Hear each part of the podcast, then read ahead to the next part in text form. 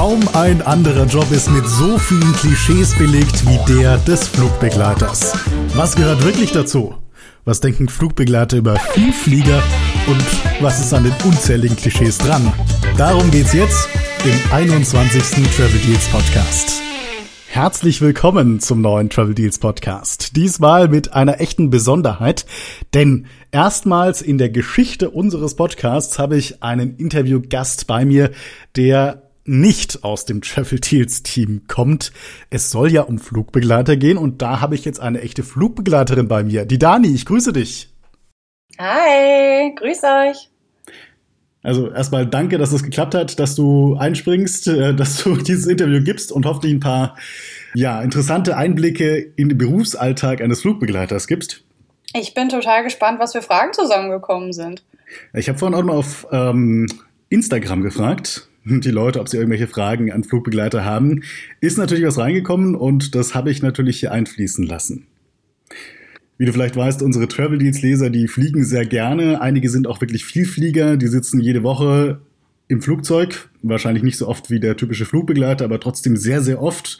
Und da ist es sicherlich auch mal interessant, äh, das Ganze von der anderen Seite zu betrachten. Und deswegen würde ich gerne einfach mit dir so einen Arbeitstag eines Flugbegleiters äh, durchgehen, von Aufstehen bis nach Hause kommen sozusagen. Alles klar. Ähm, jetzt ist es ja so, wir sollen ja irgendwie so zwei Stunden vor am Flughafen sein. Bei einem Inlandsflug reicht vielleicht auch eine gute Stunde oder sowas. Wann bist du denn auf dem Weg zum Flughafen oder wann bist du da? Ja, das äh, kommt total darauf an, wann der Arbeitstag beginnt. Ähm, dein Flug muss ja jetzt nicht der erste Flug von diesem Flugzeug an diesem Tag gewesen sein. Das kann ja sein, dass das vielleicht der zweite, dritte oder vierte Flug ist, den das Flugzeug so macht. Ähm, wenn man ganz, ganz früh da sein muss, dann kann das losgehen morgens so um drei, bei bestimmten Flughäfen kann es sogar auch sein, dass man noch früher los muss, wenn die nämlich kein Nachtflugverbot haben. Da kann das wirklich sein, dass man komplett und rund um die Uhr da dann antanzen kann. Ähm, bei meinem Flughafen war das so, das früheste, dass ich da war, waren, äh, ich glaube, 4 Uhr morgens, dass ich Check-in für mein äh, Briefing hatte. Genau, 4 Uhr. Okay, und wie, der Abflug war dann um, ähm, ich glaube, um 5.20 Uhr oder so war der Abflug ganz offiziell, genau. Okay, wann bist du denn aufgestanden, wenn du um 4 Uhr da sein musstest? Also wir sollen ja innerhalb von einer Stunde auch spontan am Flughafen sein können, wenn mal ein Standby-Anruf kommt. Der Standby-Anruf konnte morgens ab 4 Uhr kommen. Ähm, wenn das dann nicht ganz gepasst hat, dann kann es sein, dass der Flieger vielleicht ein bisschen zu spät rausgeht. Also du kannst ungefähr mit anderthalb Stunden, bevor ich wirklich da sein musste, mit dem Aufstehen rechnen. Man muss sich ja auch noch fertig machen. Und da gehört wahrscheinlich also, ein bisschen mehr dazu, ne? Bei einem Flugbegleiter. Ja, natürlich. Also na, musst du natürlich darauf achten, dass du sehr gut aussiehst, dass deine Haare entsprechend schön aussehen, gerade als Frau, dass man schön geschminkt ist und natürlich auch, dass die Uniform ähm, perfekt sitzt und natürlich idealerweise schön gebügelt ist und dass alles da ist, was zur Uniform dazugehört. Also inklusive, wenn vorhanden, eine Pillbox oder ein Hütchen. Ähm, meistens gibt's ja auch noch die Halstücher. Ähm, dann schaut man halt, dass vielleicht noch so ein kleiner Ansteckpin da ist ja, und natürlich ähm, das Aller, Allerwichtigste, dass es komplett ist, ne? dass man da auch ein schönes Bild nach außen abgibt, wenn man beim Flughafen ankommt oder vielleicht sogar durch den Flughafen durchgeht, klar. Ich habe mal gehört, dass sehr, sehr viel vorgegeben. Also bei Männern zum Beispiel auch, wie sie sich rasieren sollen oder so. Stimmt das? Das ist tatsächlich richtig. Je nachdem, was für eine Airline das ist, ähm, ob sie internationale Gäste hat ähm, oder eher internationale Gäste hat, da achtet man auf sehr, sehr viele Sachen. Also eine richtige Anleitung gibt es sicherlich nicht, aber man, es gibt so eine Art Standard, den man auf jeden Fall erfüllen muss. Und da ist es tatsächlich echt egal, ob man das als Frau oder als Mann machen muss. Ja, das stimmt. Okay, und wenn man dem Standard jetzt nicht entspricht, äh, schickt einen der Chef da wieder nach Hause, bist heute nicht gut genug rasiert oder so? Kann es passieren? also bei meiner Airline ist es mir zumindest nicht passiert, Gott sei Dank. Ähm, ich habe auch nicht mitbekommen, dass es jemandem passiert ist. Ich glaube aber, je strenger die Airline bei sowas hinguckt, desto wahrscheinlicher ist es, dass das passiert. Ich könnte mir vorstellen, dass es so im Rahmen von so Airlines wie Emirates oder Katar schon mal passieren kann. Da wird, glaube ich, richtig genau geguckt. Ähm, streng genommen müsste man, wenn die Grooming Standards, so heißt das dann auf Neuenglisch, äh, wenn die nicht erfüllt sind, müsste einen der Purser eigentlich nach Hause schicken. Das stimmt auch. Okay, krass. Ähm, und dann gibt es mhm. ja diese berühmten Briefings vor den Flügen. Macht ihr das vor jedem Flug oder nur vor dem ersten am Tag? Das machst du normalerweise wirklich vor dem ersten am Tag, wenn du mehrere Flüge an diesem Tag hast. Ähm, da werden dann tatsächlich alle Besonderheiten des gesamten Tages durchgesprochen. Sowas kann sich, man kennt ja die Fliegerei, aber auch spontan mal ändern. Also es kann sogar auch sein, dass man während des Tages dann gar nicht zum Beispiel nach Birmingham fliegt, sondern ähm, die Rotation des Fliegers sich ändert und man fliegt auf einmal nach Paris. Oder es kommt vielleicht irgendwas Neues dazu, von dem wir vorher nicht wussten, eine Verzögerung durch Wetter oder irgendwelche anderen Besonderheiten. Dann würde man sich tatsächlich während einer solchen Rotation im Flieger nochmal mit allem Mann treffen und würde diese Änderungen durchsprechen, damit alle abgeholt sind. Also es ist nicht so, ja, guten Morgen, Kaffeeklatsch erstmal und dann geht's los zum Flieger, sondern es ist richtig ernsthaft, so in so einem Briefing. Also Kaffeeklatsch natürlich auch, weil die Crews setzen sich ja immer neu zusammen. Man lernt sich teilweise auch ganz neu kennen. Man kannte sich vorher überhaupt nicht. Ähm, nimm beispielsweise mal eine Airline wie die Lufthansa. Ähm, ich habe da eine Bekannte, die arbeitet dort und die sagte, es kann durchaus sein, dass man jemanden ein, zwei Jahre gar nicht sieht. So viel Crew haben die da.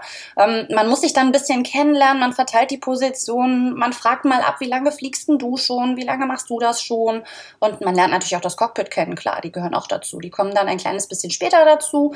Ähm, bei meiner Airline war das so, dass erst die Kabine sich kennengelernt hat und dann hat das Cockpit den Flug vorbereitet und die kamen dann später dazu, um uns so ein bisschen was dazu zu erzählen, wie beispielsweise das Wetter wird und ob wir Turbulenzen erwarten mein Kumpel, der auch Flugbegleiter ist, hat mir erzählt, und das würde mich davon abhalten, Flugbegleiter zu werden, dass man eigentlich jeden Tag vor so einem Flug äh, quasi eine kleine Prüfung absolvieren muss oder so, so ein, zu einem Thema ausgefragt wird. War, ist es bei dir auch so? Ja, also das ist bei meiner Airline tatsächlich auch so gewesen, aber das ist auch gut so. Ähm, Flugbegleiter müssen ja sehr, sehr hohe Standards ähm, erfüllen, was ja Sicherheit angeht. Das ist ja der Hauptjob eigentlich. Und ähm, das muss man sowieso einmal im Jahr wirklich neu trainieren. Das ist ein Refresher. Da wird man nochmal komplett geprüft. Da muss man auch praktische Übungen machen. Das ist auch vorgeschrieben so. Und das finde ich persönlich echt klasse. Das macht auch viel Spaß. Kann viel Spaß machen. Ähm, es ist so wie, so wie so eine kleine Abfrage. Es gibt so manche Themen, die müssen immer mal wieder wiederholt werden. Manche Pörser haben sich da an einen festen Kalender gehalten. Das fand ich nicht ganz so toll, weil dann kann man sich ja darauf vorbereiten, was für Fragen kommen könnten. Ähm, manche haben einfach, äh, das fand ich auch ganz gut, äh, uns Zettelchen ziehen lassen und da standen dann die Fragen drauf. Und beantworten muss man die. Und das muss man auch richtig tun. Das ist klar. Das muss immer sitzen. Okay, wenn, wenn sie nicht sitzen, die Antworten? Wir hatten bei meiner Airline immer einen Publikumsjoker. Das heißt, wenn wir nicht genau darauf gekommen sind oder die Antwort teilweise richtig war, aber irgendein Detail gefehlt hat, dann durften wir die Kollegen fragen und dann haben wir die gemeinsam die Lösung gefunden. Das ging auch. Okay, und wenn die Antwort komplett äh, falsch war, dann musste man am Boden bleiben oder wie lief das? also da die, also die Sicherheit ist halt schon wirklich das Aller, Allerwichtigste, worauf wir Flugbegleiter achten müssen. Ähm, man muss daran ja, ich glaube, fünfe gerade sein lassen. Ich glaube, der Pörser muss so ein kleines bisschen abwägen, kann ich den heute mitnehmen? Wie ist die Tagesform? Und kann ich mich auf den verlassen? Und hat der Pörser nicht so das Gefühl, dass das an dem Tag passt, dann wird er wahrscheinlich schon sagen, du, das sitzt heute nicht so richtig mit uns. Ich möchte da lieber einen neuen Kollegen dazu holen. Ich möchte gerne, dass du nach Hause gehst. Das kann passieren, klar. Okay, krass. Also Sollte auch das würde mich voll stressen, jeden Tag irgendwie so diesen Druck zu haben. Also jetzt nicht, weil ich das vielleicht nicht, nicht könnte oder so, sondern immer diesen Druck zu haben, oh Gott, es muss heute in der Früh auch passen, ich muss diese Antworten liefern können, sonst werde ich vielleicht nicht mitgenommen. Also, das würde mich, glaube ich, ganz schön stressen.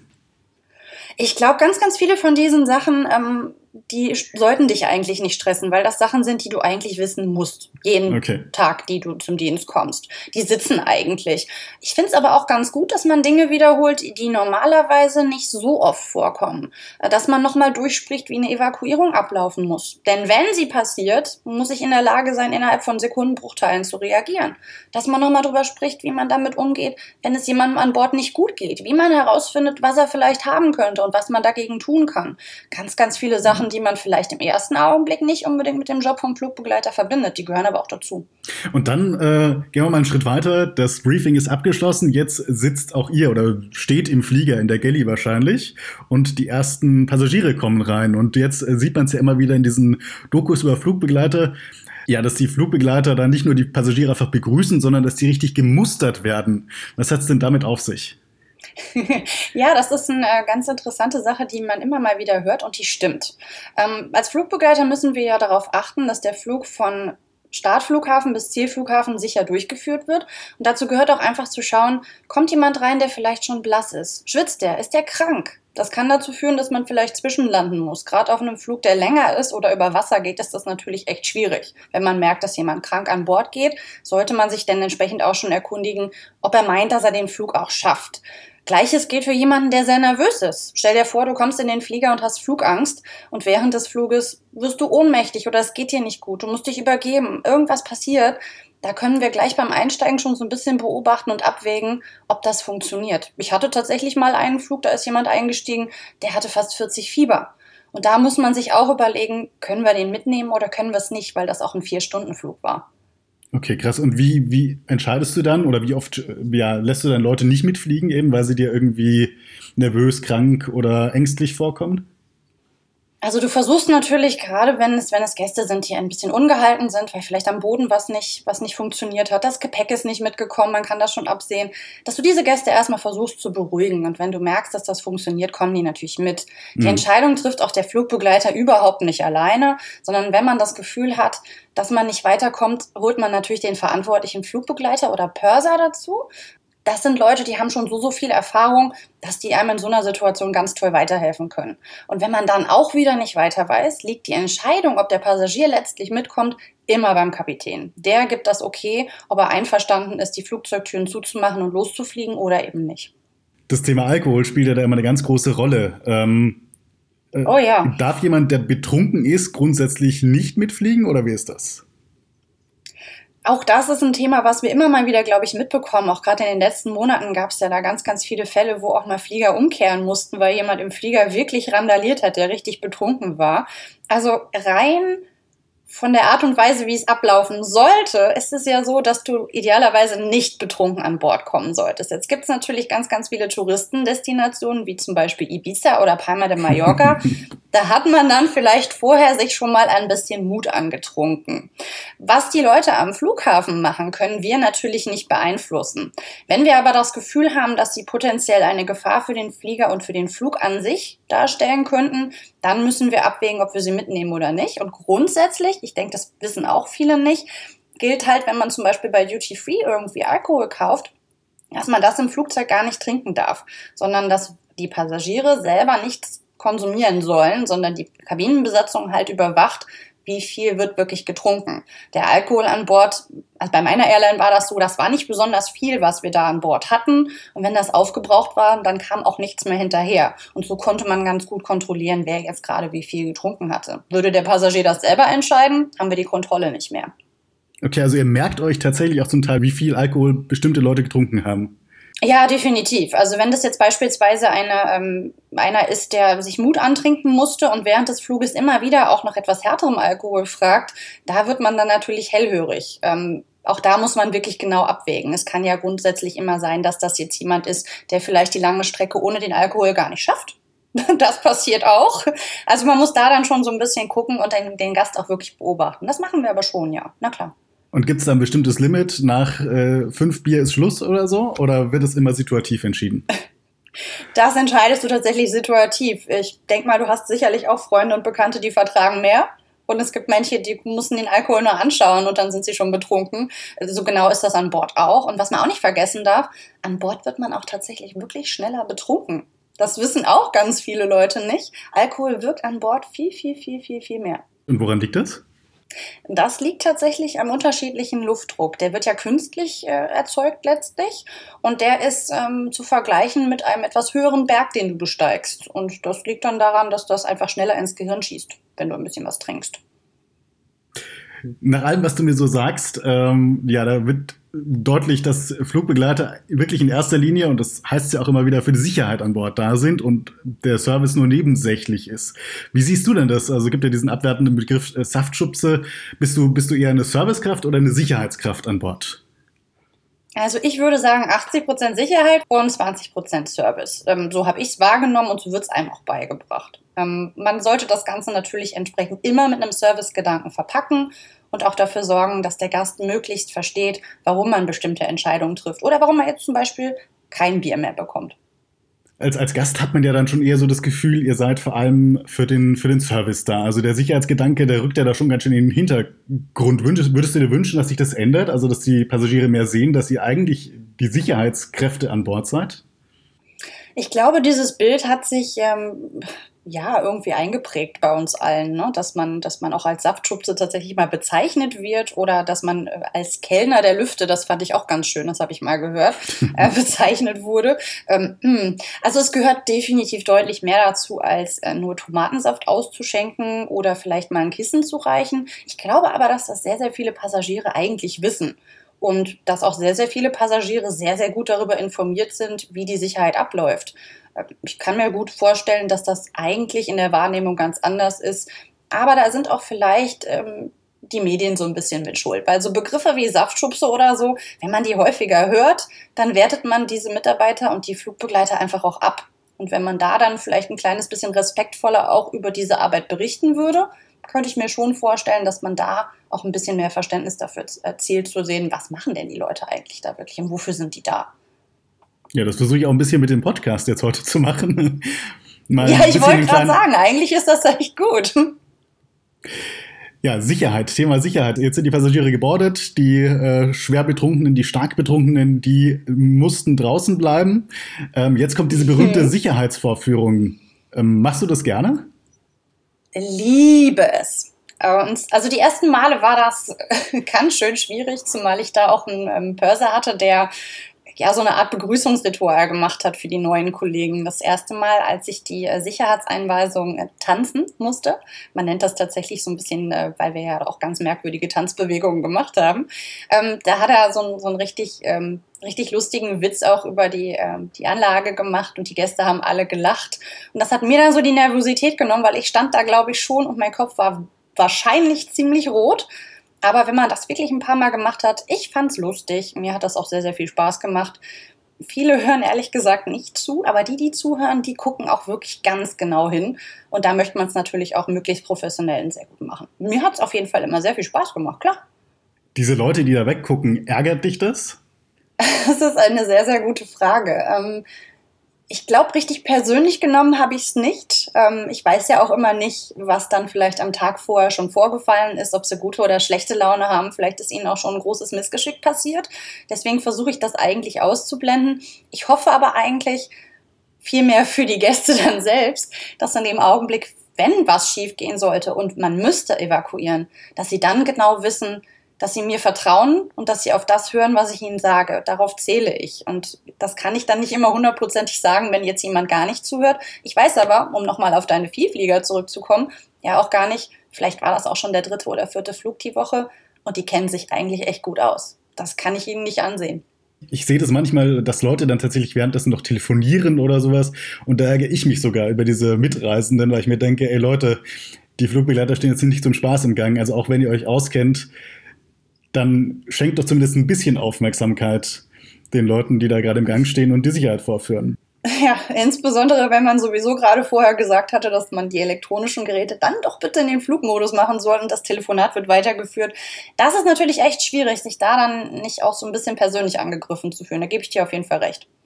Apropos Flugmodus, ich muss ganz ehrlich gestehen, ähm, ja, ich missachte diese Anweisung manchmal ein bisschen und äh, lasse ihn dann doch länger ausgeschaltet, den Flugmodus, als es erlaubt wäre. Ist es denn wirklich mhm. so gefährlich? Auch das ist eine Frage, die man mir tatsächlich schon mal gestellt hat. Ähm, Prinzipiell nein. Es gibt aber durchaus immer mal Gründe, warum man darauf bestehen muss, dass es vielleicht auch wirklich gemacht wird oder dass man sogar auch darauf bestehen muss, dass die Geräte ganz ausgeschaltet werden. Das kann tatsächlich passieren und das hat auch wirklich mit dem Flugzeug selbst zu tun. Okay, und was ist da der technische Hintergrund? Mhm. Also ich bin zum Beispiel mal ähm, nach Salzburg reingeflogen äh, des Nachts und wir sind ähm, relativ spät angekommen, durften aber auch noch landen. Es war sehr neblig und es war schon dunkel und dann hat man sich entschieden, ich glaube, dass das eine Besonderheit vom Flughafen ist, nagel mich aber nicht drauf fest, dass man dann per Autopilot landet. Und wenn man mit dem Autopiloten landet, ist das einfach eine Vorschrift. Dann sollten alle elektronischen Geräte in der Passagierkabine wirklich ausgeschaltet sein. Der Autopilot macht das aber ganz wunderbar. Ich glaube, die Gäste haben gar nicht mitbekommen, dass das der Airbus selber war. Weil das die Funksignale stören könnte, oder? Ich glaube, es geht vielmehr um das, um das Headset. Ähm, wenn man den Autopiloten landen lässt, ähm, müssen die Piloten, glaube ich, auch noch eine ganze Menge mehr beachten, soweit ich, also, soweit ich das weiß, weil ich, ich glaube, der Autopilot macht eine ganze Menge selbst, aber der Funkverkehr wird ja immer noch vom Piloten komplett gemanagt. Und ich könnte mir schon vorstellen, dass es eher darum geht, dass die sich auf jeden Fall mit dem Tower und mit äh, Air Traffic gut unterhalten können. Also, dass da nicht dieses auf dem Kopfhörer drauf ist. Genau, das würde mich, glaube ich, bei so einer Situation, äh, Starts und Landungen sind für das Cockpit das Allerwichtigste, wo die sich am meisten konzentrieren müssen. Und da sollte wirklich überhaupt nichts passieren, was die stört. Deswegen darf man das Cockpit auch zu bestimmten Zeiten während des Fluges genau zu diesen beiden Phasen auch als Kabinenbesatzung überhaupt nicht stören. Und das wird wirklich nur dann gemacht, wenn in der Kabine etwas ganz gewaltig schief geht. Also, liebe Leute, äh, Handy ausschalten, beziehungsweise zumindest in Flugmodus.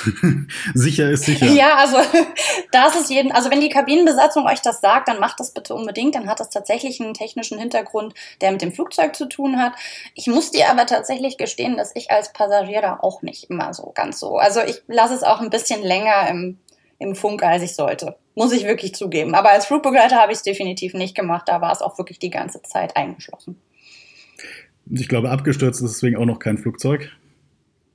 Nicht, dass es mir bekannt wäre, nein, aber es geht halt, es geht halt wirklich darum, dass bestimmte Bordsysteme nicht gestört werden sollen. Und ich glaube, diese Hintergrundinformation fehlt dir aber als Passagier. Und ich hatte auch tatsächlich jemanden, der mich bei dieser Einlandung dann auch gefragt hat, warum ist das so?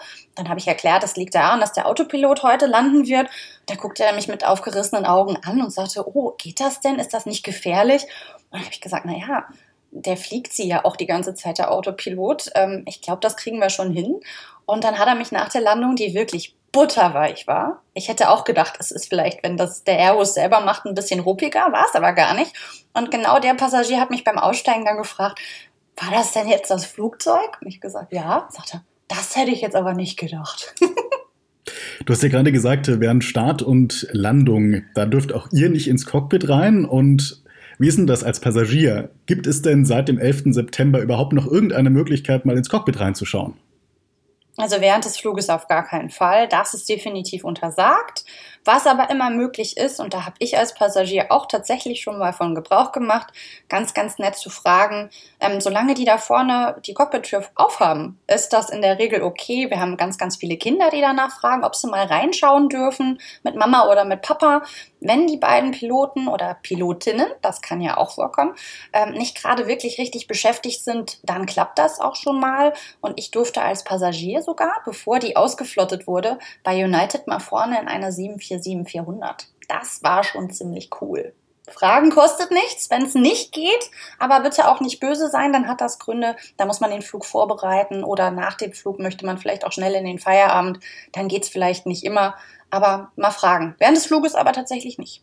Übrigens United, weil du es gerade angesprochen hast, noch ganz interessant für Flugfans. Man kann bei manchen United, ich glaube 767 geht es noch, United schafft es aber auch immer mehr ab, ähm, den Funkverkehr über Kanal 9 mithören. Also über das Passagier-Entertainment-System. Das stimmt tatsächlich. Das ist ziemlich ja, geil. das habe also, ich auch schon mal gemacht. ja, wir bleiben beim Thema Sicherheit. Es gibt ja diese berühmten Notausgangssitze. Und äh, mhm. da darf ja eigentlich nicht jeder sitzen, oder? Da darf tatsächlich nicht jeder sitzen. Ich bin gestern auch wieder geflogen als Passagier und habe da tatsächlich am Gate bei der Lufthansa gesehen, dass da jemand äh, diesen Platz ausgewählt hatte, der da nicht sitzen durfte. Und da wurde am Gate dann last minute tatsächlich auch noch ein anderer Platz für die Dame gefunden. Denn da hat die Gate-Dame entschieden, nee, das ist mir zu unsicher. Das lag in dem Fall daran, dass die Dame weder Deutsch noch Englisch gesprochen hat und deswegen die Anweisungen der Flugbegleiter ja nicht so schnell hätte umsetzen können. Das ist einer der Gründe, warum man da zum Beispiel nicht sitzen kann. Gibt aber noch ein paar andere tatsächlich. Okay, aber setzt ihr Leute tatsächlich um, also wenn es nicht passt, oder wird das dann eher so mit nee. einem Augenzwinkern hingenommen? Nein, also wir müssen tatsächlich auch umsetzen. Das ist ganz, ganz wichtig. Ähm, es gibt beispielsweise Beschränkungen, was das Alter angeht. Das ist unterschiedlich je nach Airline. Manche sagen, wenn jemand 16 ist, dann kann er da sitzen. Bei manchen Airlines muss man 18 sein in Deutschland. Das ist so. Ähm, man schaut sich an, also wenn das jetzt jemand ist, in dem Fall von der Dame gestern, die war schon was älter und die wirkte auch recht zerbrechlich. Da hat man dann vielleicht den Eindruck, die schafft es gar nicht, dieses Notfenster aufzumachen. Das muss man aber können und die sind nicht unbedingt leicht. Das heißt, das wäre auch so ein Grund, warum man aufgrund von körperlichen Einschränkungen sagen kann, da kann man nicht sitzen. Wenn man ein bisschen größer geraten ist, also vielleicht ein kleines bisschen ja, dicklicher ist, dann ist das da auch schwierig, wenn man da sitzt. Ähm, die Faustregel gilt, brauche ich einen zusätzlichen Sitzgurt, darf ich da leider auch nicht sitzen. Und wenn man schwanger ist, darf man es auch nicht. Schwanger mhm. ist dann ein bisschen schwierig. Ähm, das, wie, wie erkennt man, ob jemand schwanger ist, wenn es ganz früh ist? Also da muss man ein bisschen vorsichtig sein. Ähm, Kinder dürfen da tatsächlich leider auch nicht sitzen. Das hatte ich mal. Und da musste ich dann den Papa mit dem Sohnemann zwei, drei Reihen nach vorne setzen und dann haben die Herrschaften, die da gesessen haben, netterweise getauscht und dann war das in Ordnung. Das Wichtigste ist tatsächlich die Sprache. Wenn die dann die entsprechenden Sicherheitssprachen der Airline nicht können, mindestens eine davon, dann ist das natürlich echt schwierig. Man muss das Kommando zum Türe öffnen ja auch wirklich sofort verstehen und sofort umsetzen können. Aber gut, wenn ich jetzt für so einen Notausgang bezahlt habe, dann wäre ich schon ein bisschen angepisst, wenn ich dann umgesetzt werde. Muss ich ganz ehrlich sagen. Ja. Das kann ich verstehen, weil gerade die Notausgangsreihen bieten ja sehr, sehr viel Beinfreiheit. Man darf da zwar fast gar nichts am, am, Platz haben, was nicht vorne in dieses Netz reinpasst. Da muss ja wirklich alles Gepäck immer hoch. Ich kann das aber schon verstehen, dass man sich die Plätze sichern möchte, um auch einfach die Beine auszustrecken, wenn der Flug ein bisschen länger ist. Da bin ich total bei dir, mache ich meistens auch, wenn mich die Airline nicht sowieso automatisch dahinsetzt. Auch das passiert mir schon mal. Ähm, also wenn ich dafür bezahlt habe und die Crew entscheidet, nein, du bist von deinen Voraussetzungen her nicht geeignet, da zu sitzen, dann ist es in der Regel auch kein Problem, im Nachgang sich dann an die Airline zu wenden und zu sagen, ich wurde umgesetzt, ich hätte gerne das Geld für meine Sitzreservierung zurück. Andererseits, wenn du diesen Platz auswählst, bekommst du ja meistens so ein Pop-up-Fensterchen beim Check-in oder wenn du den Platz vorher auswählst. Und mhm. da wird dann nochmal ganz genau darauf hingewiesen, dass man unter bestimmten Voraussetzungen da gar nicht sitzen darf. Manche klicken das wahrscheinlich einfach ganz schnell weg. Manche lesen es sich durch. Ich hoffe, der Anteil der, die sich das durchlesen, der ist größer. Ähm, da steht es eigentlich in der Regel dabei, dass man bei bestimmten Voraussetzungen das einfach nicht darf da sitzen. Ich denke aber, dass man so eine Sitzplatzreservierung in der Regel schon zurückbekommen sollte. Ich weiß nicht, ob ich sagen kann, aber du hast ja mal bei Air Berlin gearbeitet, ne? Das ist richtig, das kannst du aber gerne sagen. Gut, Air Berlin gibt es ja eh nicht mehr, aber bei Air Berlin, da gab es ja. ja durchaus Statuskunden äh, Leute mit Vielfliegerstatus, ja. von denen ja, wir bei Travel Deals ja sehr viele Leser haben, die einen Vielfliegerstatus haben. Was denkt mhm. man denn als, als äh, Flugbegleiter bei so einem Vielflieger in Anführungszeichen? Also Vielflieger sind ähm, manchmal ganz gut zu erkennen, weil sie ja auch diese, ähm, diese Gepäckanhänge teilweise an ihrem Handgepäck dran haben. Dann kann man die eigentlich erkennen, bevor man selber einen Hinweis darauf hat.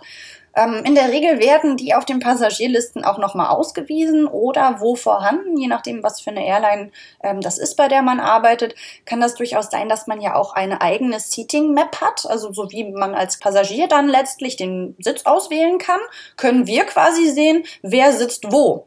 Und da wird, je nachdem, wie viel Wert drauf gelegt wird, sicherlich auch zu sehen sein, ob das ein Statusgast ist oder nicht. Also in den meisten Fällen kann man sie aufgrund von so Gepäckanhängern ganz gut sehen. Wenn man das nicht tut, ähm, dann findet man das in der Regel auf der Passagierliste oder aber in der internen Dokumentation. Und dann kann man ja dann auch mal ganz nett Hallo sagen. Okay, also schenkt man denen irgendwie besondere Aufmerksamkeit? Gibt es da vielleicht mal irgendwie ein Getränk aus der Business Class oder ist das eher eine Utopie?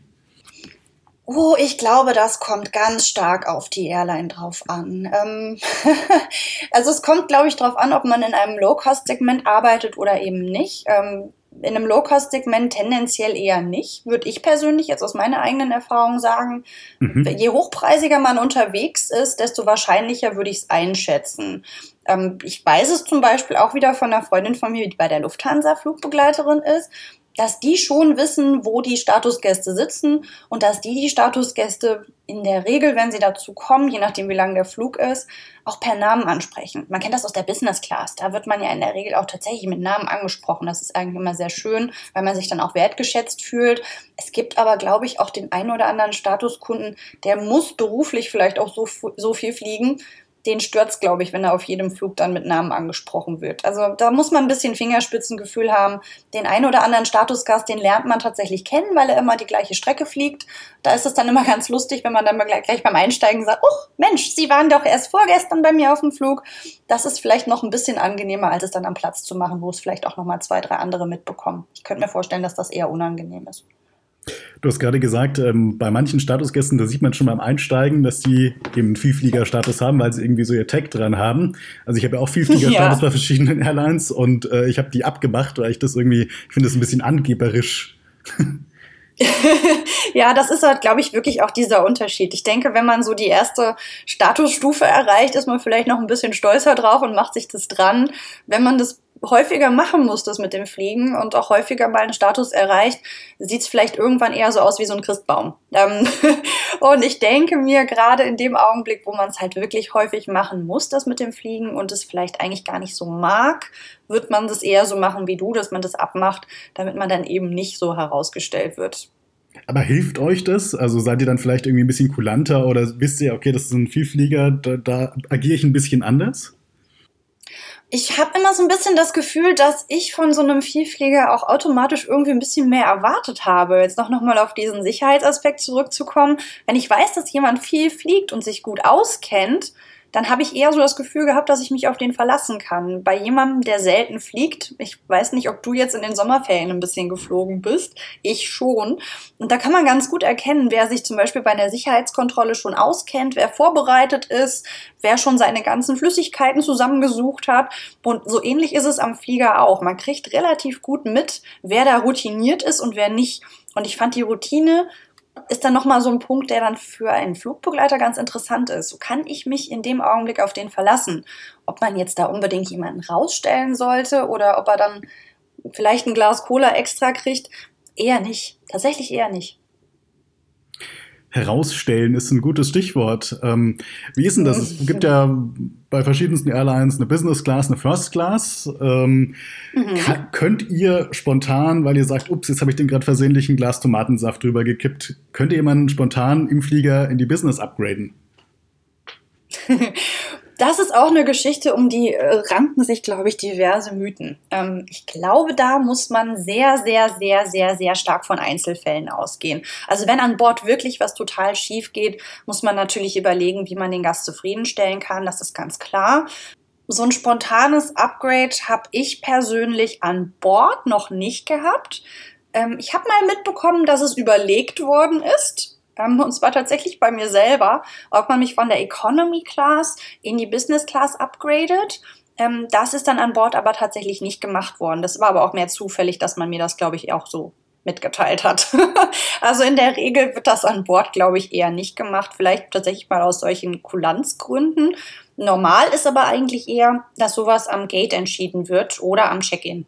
Tatsächlich. Da hat man an Bord fast gar nichts mit zu tun, ob jemand dann in eine andere Klasse reist. Mir ist es auch schon mal passiert. Ich bin auch schon mal geupgradet worden, tatsächlich, ja.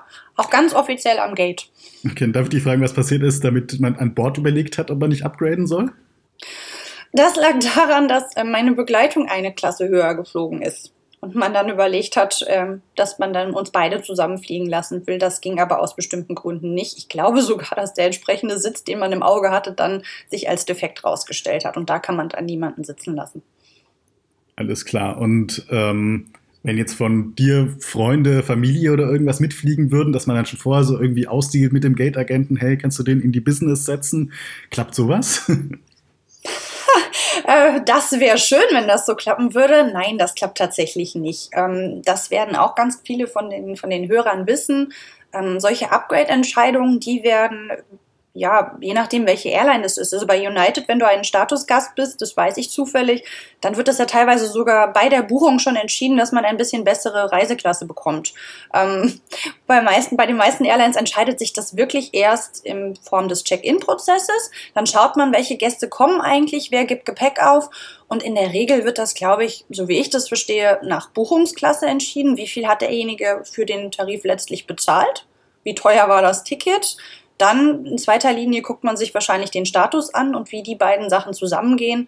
Und dann geht das quasi so nach einer Prioritätenliste runter. Also dass man jetzt als Flugbegleiter sagen kann, ich habe jetzt hier meine Eltern dabei, ich möchte, dass die besser reisen. Nee. Gut zu wissen, sonst hätte ich mich jetzt bei dir noch ein bisschen weiter eingeschleimt äh, für künftige Flüge. ja, sonst glaube ich, hätten Flugbegleiter oder Piloten auf einmal ganz, ganz viele Freunde. Haben sie das nicht? Doch, haben sie schon, aber die dann im Endeffekt ja nur was von, von einem möchten. Das ist ja dann auch schade. Das sollte sich ja nicht nur darum drehen. So, jetzt bist du, glaube ich, relativ viel Kurzstrecke geflogen, oder? Oder warst du auch auf der Langstrecke? Ich war auf der Kurz- und Mittelstrecke unterwegs, ganz genau richtig. Ähm, das konnte dann mal ein etwas längerer Flug sein, zum Beispiel nach Teneriffa oder Fuerteventura. Da fliegt man dann hin und kommt wieder zurück. Oder das können dann so Sachen sein, wie innerdeutsch mehrfach dann hin und her zu fliegen, dass man vier Flüge am Tag hat. Und wie, wie, wie ist euer Arbeitspensum so insgesamt? Also vier Flüge am Tag ist schon ganz schön heftig, oder? Und wie viel habt ihr dann frei? Wie muss man sich das vorstellen? Oh, das ist ganz unterschiedlich. Also auf so einem Fuerteventura-Flug, dann hat man zwischenzeitlich wirklich ganz Ruhe, kann mal ein Buch lesen, kann sich auch mal in der Galley verkrümeln und ähm, ganz in Ruhe das Mittagessen verputzen. Ähm, wenn es so Kurzflüge sind, äh, wenn man innerhalb von Deutschland zum Beispiel München, Berlin oder sowas fliegen würde, da ist die Flugzeit so kurz, da ist man den ganzen Flug eigentlich über beschäftigt. Ähm, es geht ja nicht nur um die Sicherheit, sondern auch um den Service. Das heißt, beim Start und bei der Landung muss man natürlich klären, dass die Kabine, was, den, was die Sicherheit angeht, entsprechend sauber ist, dass alles in Ordnung ist, dass nichts in, im Weg ist, die Notausgangsreihen frei sind. Das macht man ja auch noch. Und während des Fluges selber geht es um den Service. Das heißt, bei so kurzen Flügen, alles, was unter anderthalb Stunden ist, ausruhen eigentlich nicht. Da ist man fast permanent auf dem Bein. Und wie oft schläfst du dann im Hotel? Oh, das kommt auch wieder ganz stark auf die Airline drauf an und wo man letztlich gebased ist, also wo die Heimatbasis ist, von der man aus abfliegt. Ähm, es kann vorkommen, dass man einen aufgrund von Krankheitsfällen vielleicht mal in eine andere Stadt kurzzeitig versetzt. Dann kann es passieren, dass man im Hotel übernachten muss. Ähm, man unterscheidet da zwischen Point-to-Point-Airlines und denen, die das eben nicht machen. Also wenn ich morgens dann starte, sagen wir in Berlin, dann ende ich abends auch wieder in Berlin. Also ich habe dann meinen Feierabend auch in der Stadt, in der ich gestartet habe und wo ich auch wohne. Ähm, es gibt aber auch Airlines wie zum Beispiel die Lufthansa, da macht man mehrere Tagestouren. Das heißt, man startet mit einer Crew und ist mit der dann zwei, drei, vier, sogar vielleicht auch manchmal fünf Tage zusammen unterwegs und je nachdem, wo man dann letztlich abends ist, geht man da ins Hotel. Bei mir war das nicht so häufig, aber ich bin tatsächlich auch schon mal in ähm, ein paar anderen Städten gewesen, weil es einfach passierte, dass man zu spät gelandet ist und man da bleiben musste. Oder aber weil man wirklich, weil andere Kollegen krank gewesen sind, mal an eine andere Base musste für ein paar Tage. Das passiert, klar. Häufig war es bei mir tatsächlich nicht. Bist du lieber im Hotel oder schläfst du lieber zu Hause? 50-50. Ich fand eigentlich so dieses, also manche von den Kollegen fanden Hotel ganz furchtbar. Ich fand das eigentlich gar nicht so schlecht. Ähm, die Kollegen, die das ganz furchtbar fanden, hatten aber in der Regel Familie und wollten zu der dann auch wieder nach Hause. Das hatte ich nicht. Deswegen fand ich das Hotel eigentlich immer wie so ein kleiner, wie so ein kleiner Kursurlaub für mich. So habe ich es mir dann immer immer eingeredet. So ging das ganz gut, so konnte man das ertragen, dass man eben nicht zu Hause war. Man muss das Positive damit, damit verknüpfen, glaube ich. Kurzurlaub, geht man dann auch mal in den Pool, in die Sauna, trinkt man vielleicht abends noch was mit den Kollegen oder wie läuft das? Also der, der, das mit dem Zusammentrinken ist immer schwierig, weil es gibt ja so ein paar äh, Stunden, äh, bevor man dann wieder in den Dienst kommt, in denen man nicht mehr trinken darf. Da muss man ein bisschen aufpassen. Aber wenn es äh, eine Sauna gab, habe ich das mit der Kollegin tatsächlich auch mal gemacht. Da haben wir uns dann vereinbart und haben dann zwei, drei Stunden abends uns noch mal gut gehen lassen, damit wir uns richtig erholt haben und dann am nächsten Tag richtig gut in den Dienst starten konnten. Also wenn das Hotel sowas hat, haben wir das auf jeden Fall benutzt. Klar, warum denn nicht? Wenn man äh, im Hotel ist, da gibt es ja dieses Klischee, dass da vielleicht zwischen Flugbegleiterinnen und Piloten öfters mal was läuft. Äh, wie viel ist denn da dran? Oh, also das ist auch so ein, so ein, so ein Klischee, was, was man immer und immer und immer wieder hört. Ähm, da kann was dran sein, aber das ist, äh, sage ich jetzt mal ganz vorsichtig, da kann was dran sein, aber ich glaube, das sind so Sachen, ähm, das ist auch wieder total individuell, ob du der Typ dafür bist oder eben nicht. Und manche sind der Typ dafür, dann passiert das vielleicht. Und manche sind eben nicht der Typ, sind total familiär, sind auch geprägt, ähm, da passiert es dann vielleicht eher nicht. Gelegenheit macht Liebe. Manche haben das wahrgenommen, manche nicht. Okay, alles klar. Um das jetzt mal ganz diplomatisch zu sagen. Also ich will da jetzt auch keinem ähm, zu nahe treten. Also persönlich will ich jetzt auch nicht nachfragen. Nein, das habe ich auch nicht erwartet. ja, Daniel, vielen Dank für diese vielen Einblicke in die Welt des Flugbegleiters. Jetzt habe ich aber noch gesagt, ich würde gerne noch so ein paar Anekdoten aus deinem Flugbegleiteralltag wissen. Was ist denn so das Kurioseste, was dir jemals ähm, in deinem Beruf passiert ist? Das Kurioseste vielleicht nicht unbedingt. Äh, ich würde es mal abändern auf das Beeindruckendste. Ähm, wir haben ja ab und an auch tatsächlich mal Sachen mit dabei, von denen man gar nicht mitbekommt, dass wir sie transportieren. Ähm, das wissen auch viele Gäste gar nicht. Und ähm, wir haben tatsächlich mal ein Spenderorgan dabei gehabt. Das fand ich richtig interessant. Ähm, da gibt es ganz, ganz viel zu beachten. Man muss ganz, ganz viel unterschreiben als Purser und als Pilot. Und das ist dann im Cockpit mitgeflogen und wir haben das dann zu einem Menschen gebracht, dem hoffentlich damit das Leben gerettet wurde. Und das fand ich schon verdammt stark. Das ist ein cooles Gefühl, auf jeden Fall. Also du hast quasi dabei ja, mitgewirkt, ein Leben ja. zu retten. Ja, potenziell. Wir wissen es natürlich nicht, aber ähm, das ist schon, das war auch eine spontane Geschichte. Also wir wussten auch gar nicht, dass wir sowas dann mitnehmen sollen. Wie solche Dinge nun mal einfach ablaufen, passte das dann gerade genau mit unserem Flug zusammen. Und dann hat das jemand an Bord gebracht und dann wurde das am Zielflughafen abgeholt. Ähm, man erfährt leider nicht, ob es dann gut ausgegangen ist, aber wenn man an sowas dann ähm, dabei sein kann, das ist schon stark. Also mich hat das echt nachhaltig beeindruckt. Deswegen kam das jetzt auch gerade so als allererstes mir in den Sinn als durchschnittlicher Passagier ist man ja hin und wieder mal auch von irgendwelchen Irregularitäten betroffen, dass es mal ewig nicht weitergeht und als Flugbegleiter erlebt ja. man das wahrscheinlich besonders häufig. Äh, ist dir schon mal irgendwas richtig Krasses dabei passiert? Ach, glücklicherweise, ich klopfe jetzt mal ganz leise auf Holz, ähm, mir nicht. Ähm, aber eine Kollegin ist mal tatsächlich auf Palma de Mallorca gestrandet, weil der Flieger dann kaputt gegangen ist. Ähm, es gibt sicherlich schlimmere Orte, wo man stranden kann. Es war aber leider alles so unvorhergesehen, dass es dann ein bisschen gedauert hat, bis die Kollegen alle ins Hotel gekommen sind. Und dann ging es am nächsten Tag dann auch erst später weiter, weil man ja die Ruhezeiten einhalten muss. Das hat alles ganz schön durcheinander gebracht. Auch den Dienstplan von anderen und das Flugzeug war ja dann an der falschen Stelle. Also das ist nicht nur so, dass es für die Passagiere dann sehr frustrierend ist. Das ist natürlich für die Airline, für die Mitarbeiter und für alle, die sich dann damit beschäftigen müssen, dieses Chaos wieder aufzulösen, auch etwas, was man absolut vermeiden möchte. Das macht ja keinem Spaß. Und es ist bestimmt auch kein Spaß, diese aufgebrachten Passagiere dann zu beruhigen, oder? Überhaupt nicht. Da wären wir wieder bei dem Sicherheitsaspekt und beim Einsteigevorgang, dass ich dann sehe, dass ich einen Großteil der Passagiere dabei habe, die vielleicht jetzt gerade ziemlich wütend auf mich sind, obwohl ich ja eigentlich gar nichts dafür kann. Und dann muss ich rauskriegen, woran liegt das. Und dann findet man raus, hey, der ist gestern nicht geflogen, obwohl er gestern fliegen wollte und jetzt ist er bei dir an Bord. Puh. Also da muss man sich dann schon was einfallen lassen, dass das, dann, ähm, dass das dann alles klappt. Aber auch da gibt es dann wieder Möglichkeiten, auch in Absprache mit dem verantwortlichen Flugbegleiter und mit dem Kapitän, beispielsweise zu sagen, okay, komm, heute schmeißen wir mal eine Getränkerunde aufs Haus, wenn es jetzt ein Low-Cost-Carrier ist. Oder wir gucken mal, was wir so noch an Bord haben. Vielleicht gibt es ein paar Süßigkeiten, die wir verteilen können. Also da muss man dann ganz individuell gucken, wie die Ausgangssituation ist und was für Möglichkeiten wir während des Fluges anbieten können. Dani, vielen lieben Dank für diese tollen Einblicke in das Leben eines Flugbegleiters. Ich glaube, die gerne, meisten, gerne. auch ich, haben sehr, sehr viel Neues dazugelernt und äh, sehen, ja, jetzt diesen, und sehen jetzt diesen Beruf von der anderen Seite. Definitiv. Danke dir. Das war der 21. Travel Deals Podcast und ja, auch nächsten Monat sind wir natürlich wieder da und dann mit einer kleinen Reise nach China. Seid gespannt. Ich danke fürs Zuhören und wir würden uns natürlich freuen, wenn ihr uns mal wieder 5 Sterne bei iTunes verpasst und uns bei Spotify abonniert. Bis zum nächsten Mal.